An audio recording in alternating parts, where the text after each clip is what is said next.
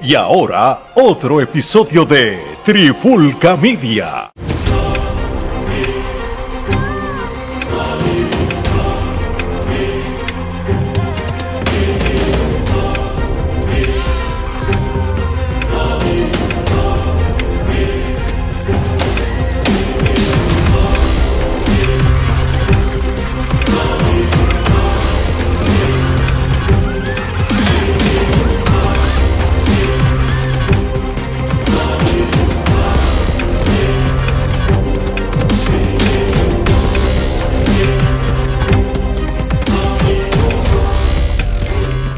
Saludos y bienvenidos a otro episodio de Trifulca MMA.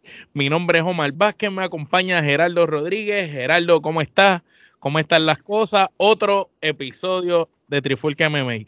¿Quién iba a pensar que esto iba a ser así de eh, eh, semanal? Ya estamos casi consecutivos toda la semana. Definitivo, es que básicamente eh, las artes marciales mixtas no descansan. Este, precisamente estábamos hablando tras bastidores los otros días que este, cuando yo empecé a consumir artes marciales mixtas, pues quizás si tenías un evento al mes era mucho. Ahora prácticamente todos los sábados hay un evento.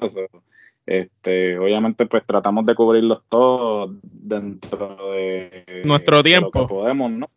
De nuestro tiempo, eh, pero este, este había que cubrirlo por lo que sucedió en esta cartelera eh, ameritaba cubrirlo, ¿no? Sí, sí, esto es una cartelera llena de, muchas situaciones que ocurrieron, que estaremos hablando de ellas poco a poco. Eh, ¿De qué estamos hablando? Bueno, vamos a estar hablando del evento de Bellator 292, Nurma Gomedov versus Henderson. Esto fue en la ciudad de San José, en California, en el SAP Center.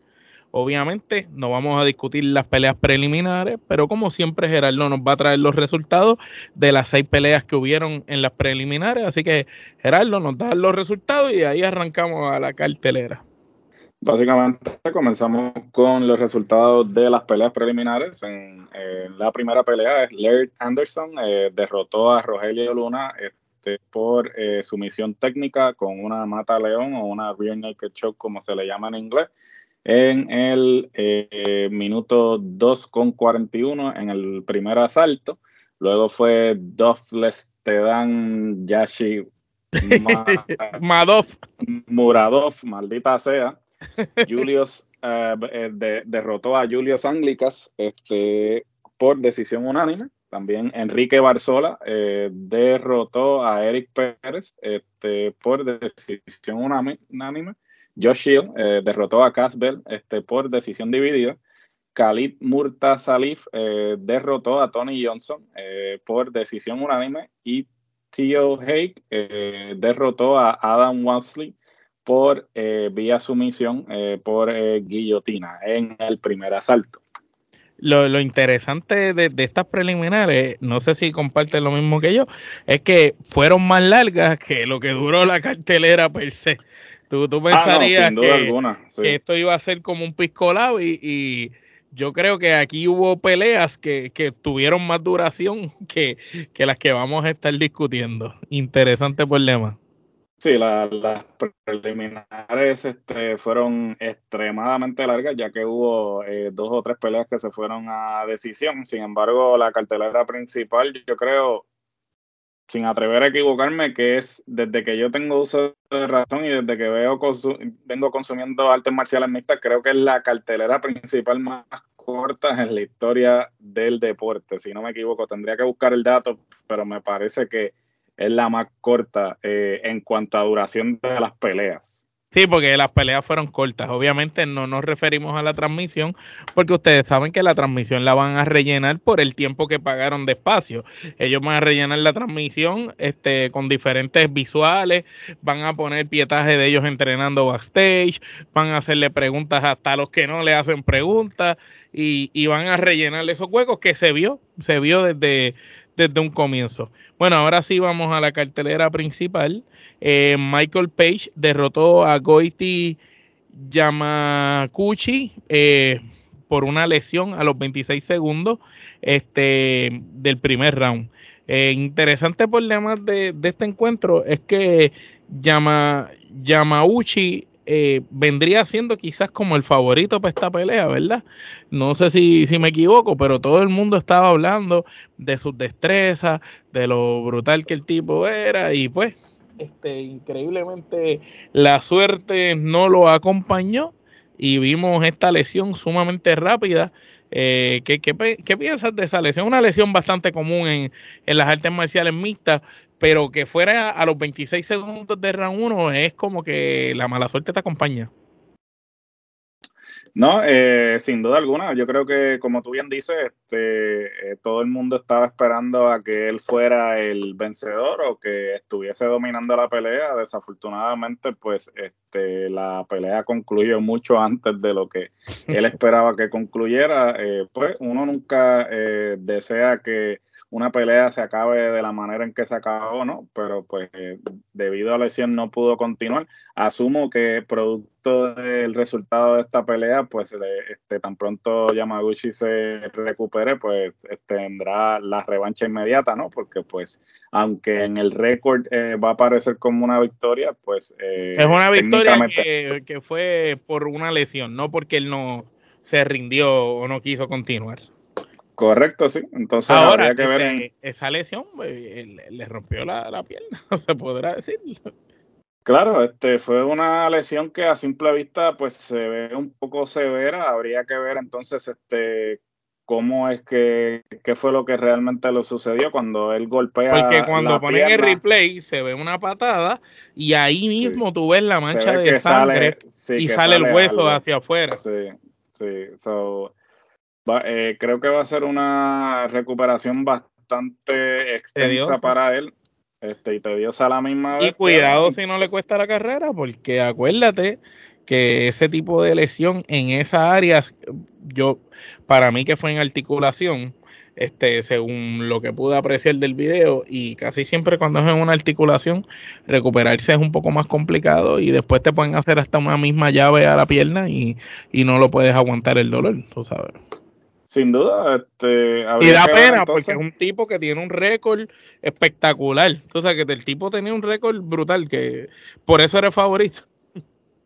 Sí, ¿no? Y yo creo que pues es un tipo joven que este cuando tú estás así joven y empezando en tu carrera, pues eh, todas las peleas cuentan. Entonces yo creo que hasta cierto punto esta debe ser la motivación de él. Este, obviamente la motivación va a ser eh, regresar y volver eh, a enfrentarse al mismo oponente, ¿no? Para demostrar que de no haber seleccionado, pues él eh, pudo haberse ido de tú a tú. So, habrá que ver, este, va a estar interesante eh, esta revancha cuando se pueda dar. Eso es así. Yo le doy una quenepa, ¿cuánto tú le das? Sí, yo voy a dar una quenepa también porque realmente no, mucho, no, fue lo que pudimos ver, no es como que este, pudimos evaluar la pelea o algo. Bueno, de aquí pasamos al segundo combate, donde Linton Basel derrotó a Valentin Moldavsky eh, por, eh, por, un KO. Este, lo noqueó en, a los 3 con 3 del primer round. Lo más interesante es que este encuentro es parecido al anterior. O sea, el que tú pensabas que tenía la ventaja o era el que iba a ganar, o por lo menos cuando la, la, pelea comienza, el que logra los dos takedowns, el que lo tira al piso, el que tú ves con mejores habilidades este, luchísticas para poder hacer esta pelea en, en el matre, como uno dice, eh, fue el que recibió eh, en los aparatosos puños y antebrazos eh, de Linton y, y, no pudo jamás y nunca volverse a, a recuperar. ¿Qué piensas de esta pelea?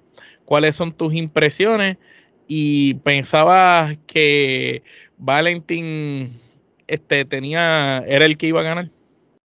Pues mira, sí, este, realmente en papel tú veías que Moldavsky era el que eh, iba a prevalecer porque siempre este, los apellidos raros este, tienden a ser los que prevalecen. los habilidosos.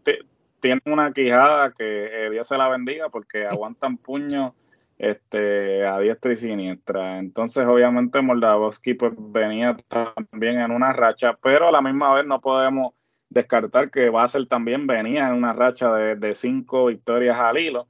y entonces también estaba haciendo este inclusive eh, eh, si la entrada ser entró seguro él se veía seguro él no, se veía él, eh, él no se veía como que estoy preparado para un combate. Yo me veo seguro de que esto yo me lo voy a pasear.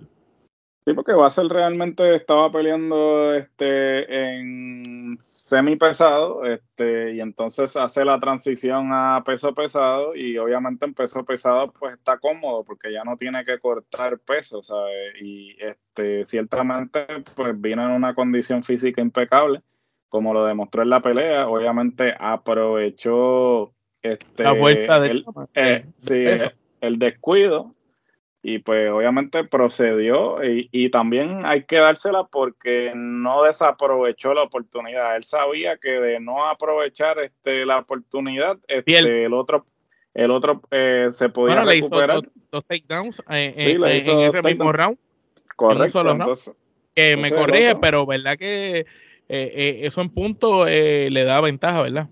Claro, se supone que si, eh, si se hubiese acabado el asalto, pues eh, Moldavsky Ese asalto era de, asalto. Era de por los dos takedowns. Este, pero el otro capitalizó. O sea, realmente eh, me parece que el árbitro hasta esperó demasiado porque el primer codazo ya se ve que Moldavsky. Cuando él le dio el antebrazo, el otro bajó los puños. Sí, y entonces yo, el árbitro hubiese intervenido mucho antes de lo que intervino. O sea, yo no hubiese permitido que le diera el segundo codazo. Este, es que si pero, te fijas, él lo tira al piso. Eh, cuando él ve el descuido, él le dio uno, dos puños, ahí viene un codazo con la derecha y viene otro con la izquierda, y ahí es que después fue el árbitro.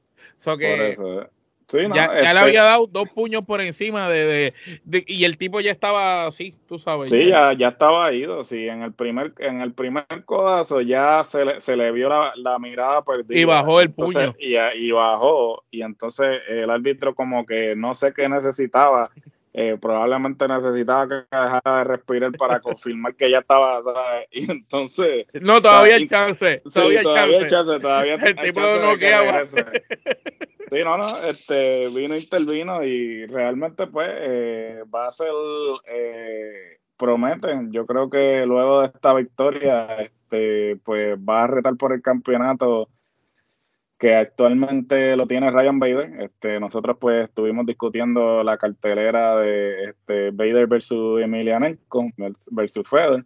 So, habrá que ver, este, esto va a ser una, pelea esa una, pelea interesante, eso te iba a decir, porque son dos contrastes de estilos distintos, esa va a ser interesante. Este es más rápido, es más ágil, digamos, el otro es un poco más fuerte, así que va a ser interesante.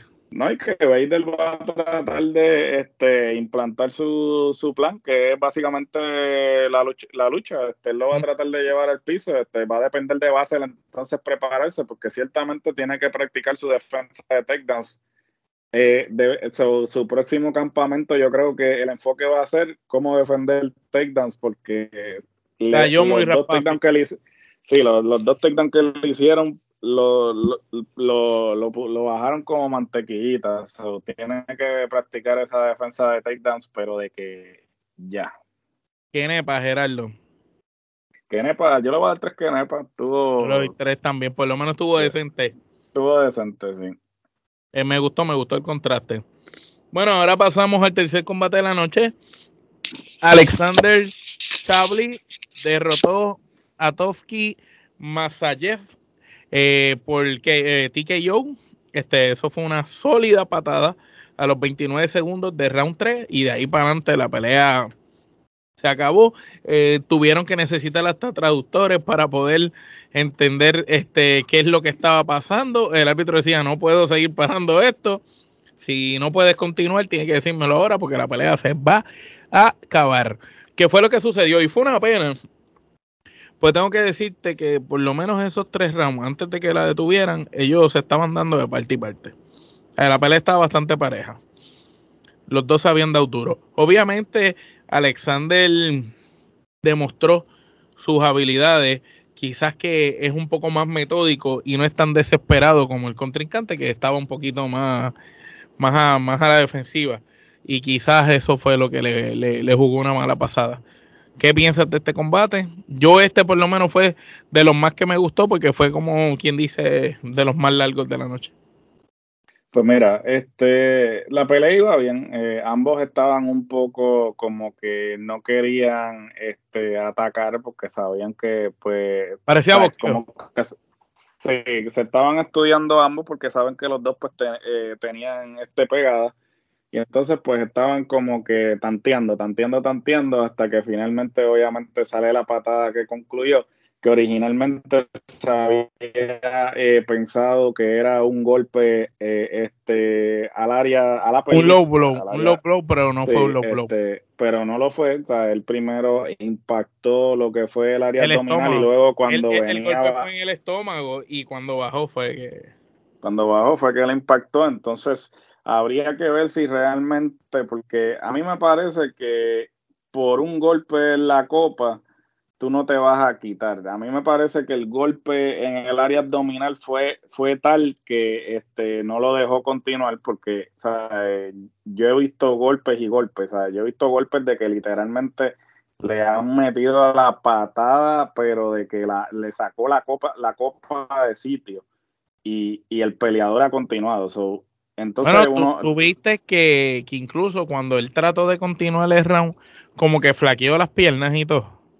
No, sí, que tiene que ser que, que le. Para mí que el golpe fue tal que, lo, lo, desbarató por dentro. Sí, lo impactó de tal forma que este lo, lo dejó sin aire o algo pasó porque, o sea, te digo, yo he visto gente que le han sacado la copa de sitio del golpe que le han dado y aún así han continuado y como quiera, él tenía cinco minutos para continuar. Y me estuvo me estuvo raro un poco la decisión del árbitro porque, porque el árbitro como que a vete un lado, pero entonces empieza a llamar al intérprete para decirle como que, ah, no, entonces cuando el tipo como que quiere continuar, él le dice, no, no, no, no, no, espérate, este, es ahora, o sea, me dice si puedes continuar o no. Porque si no, es ahora o nunca, exacto. Sí, es ahora o nunca. Y me estuvo bien extraño porque se supone que en una situación como esta, pues se le dé los cinco minutos. Lo que puedo entender es que cuando él revisó este, la repetición. No era un golpe bajo. Como no era un golpe bajo, pues entonces este, eso anuló por automáticamente los cinco minutos.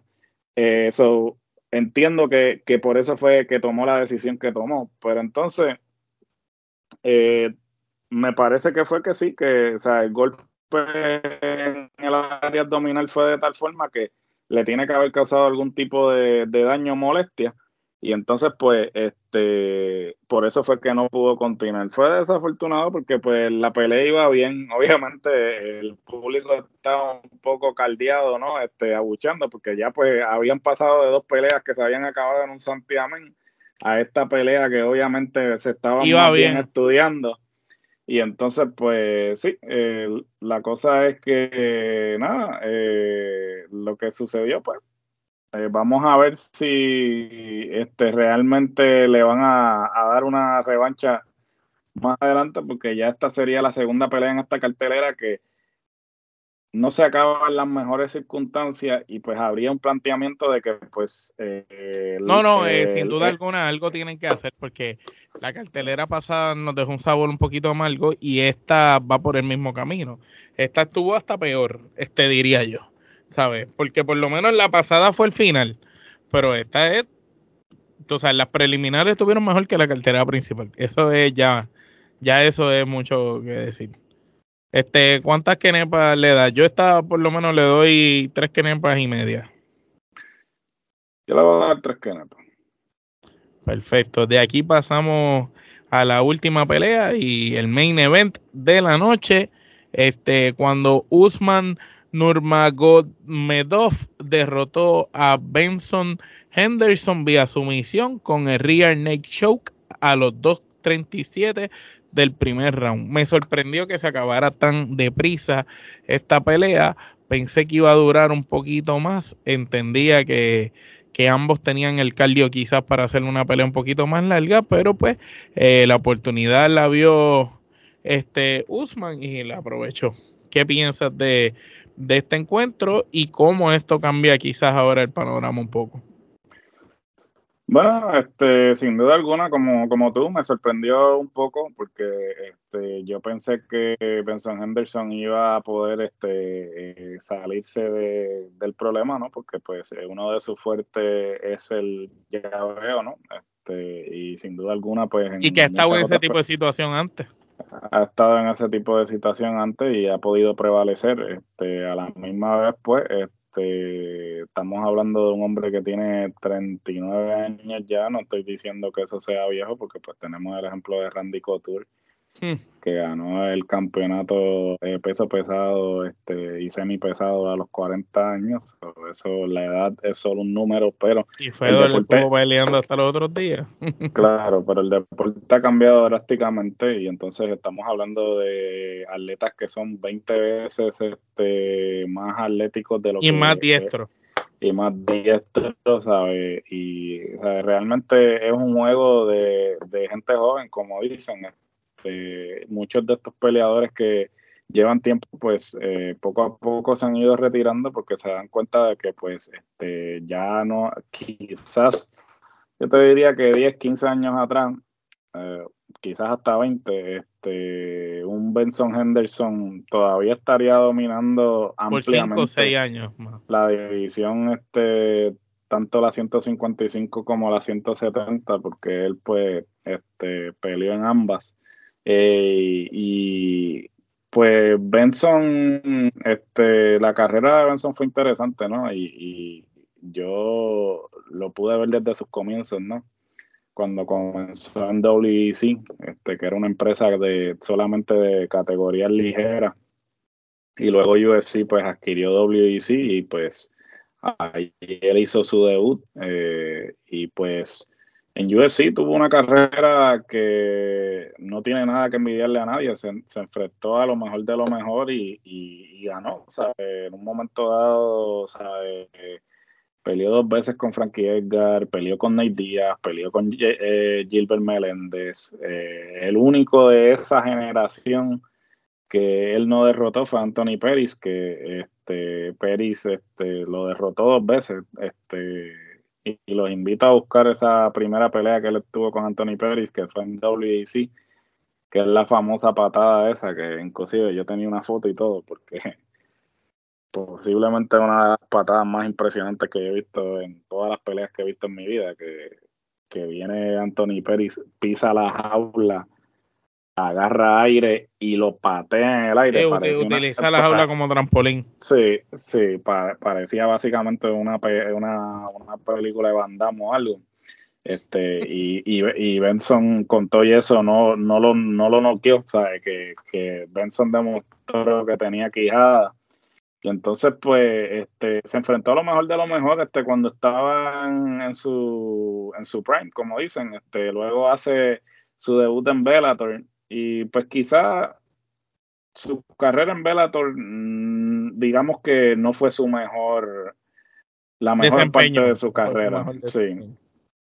yo creo que si tuviéramos que escoger este la mejor parte de la carrera de Benson, este, definitivamente fue su tiempo en UFC, que este, inclusive llegó a ser este campeón ligero, campeón de la 155 le ganó a Frankie Edgar dos veces este, eh, consecutivas, eh, que o sea, ganarle a Frankie en ese momento era... O sea, era cuesta arriba. O sea, eso, este, viéndolo desde ese punto de vista, pues como dijo George Thompson, que este, estaba de, comentarista eh, y, estaba de panelista, o sea, y fue oponente de él. Eh, ya Benson Henderson no tiene nada que probar en el deporte. Yo creo que pues ya él hizo lo que iba a hacer. Este, es una carrera que no tiene nada que envidiarle. De hecho, el mismo, el mismo, el mismo que estás mencionando dijo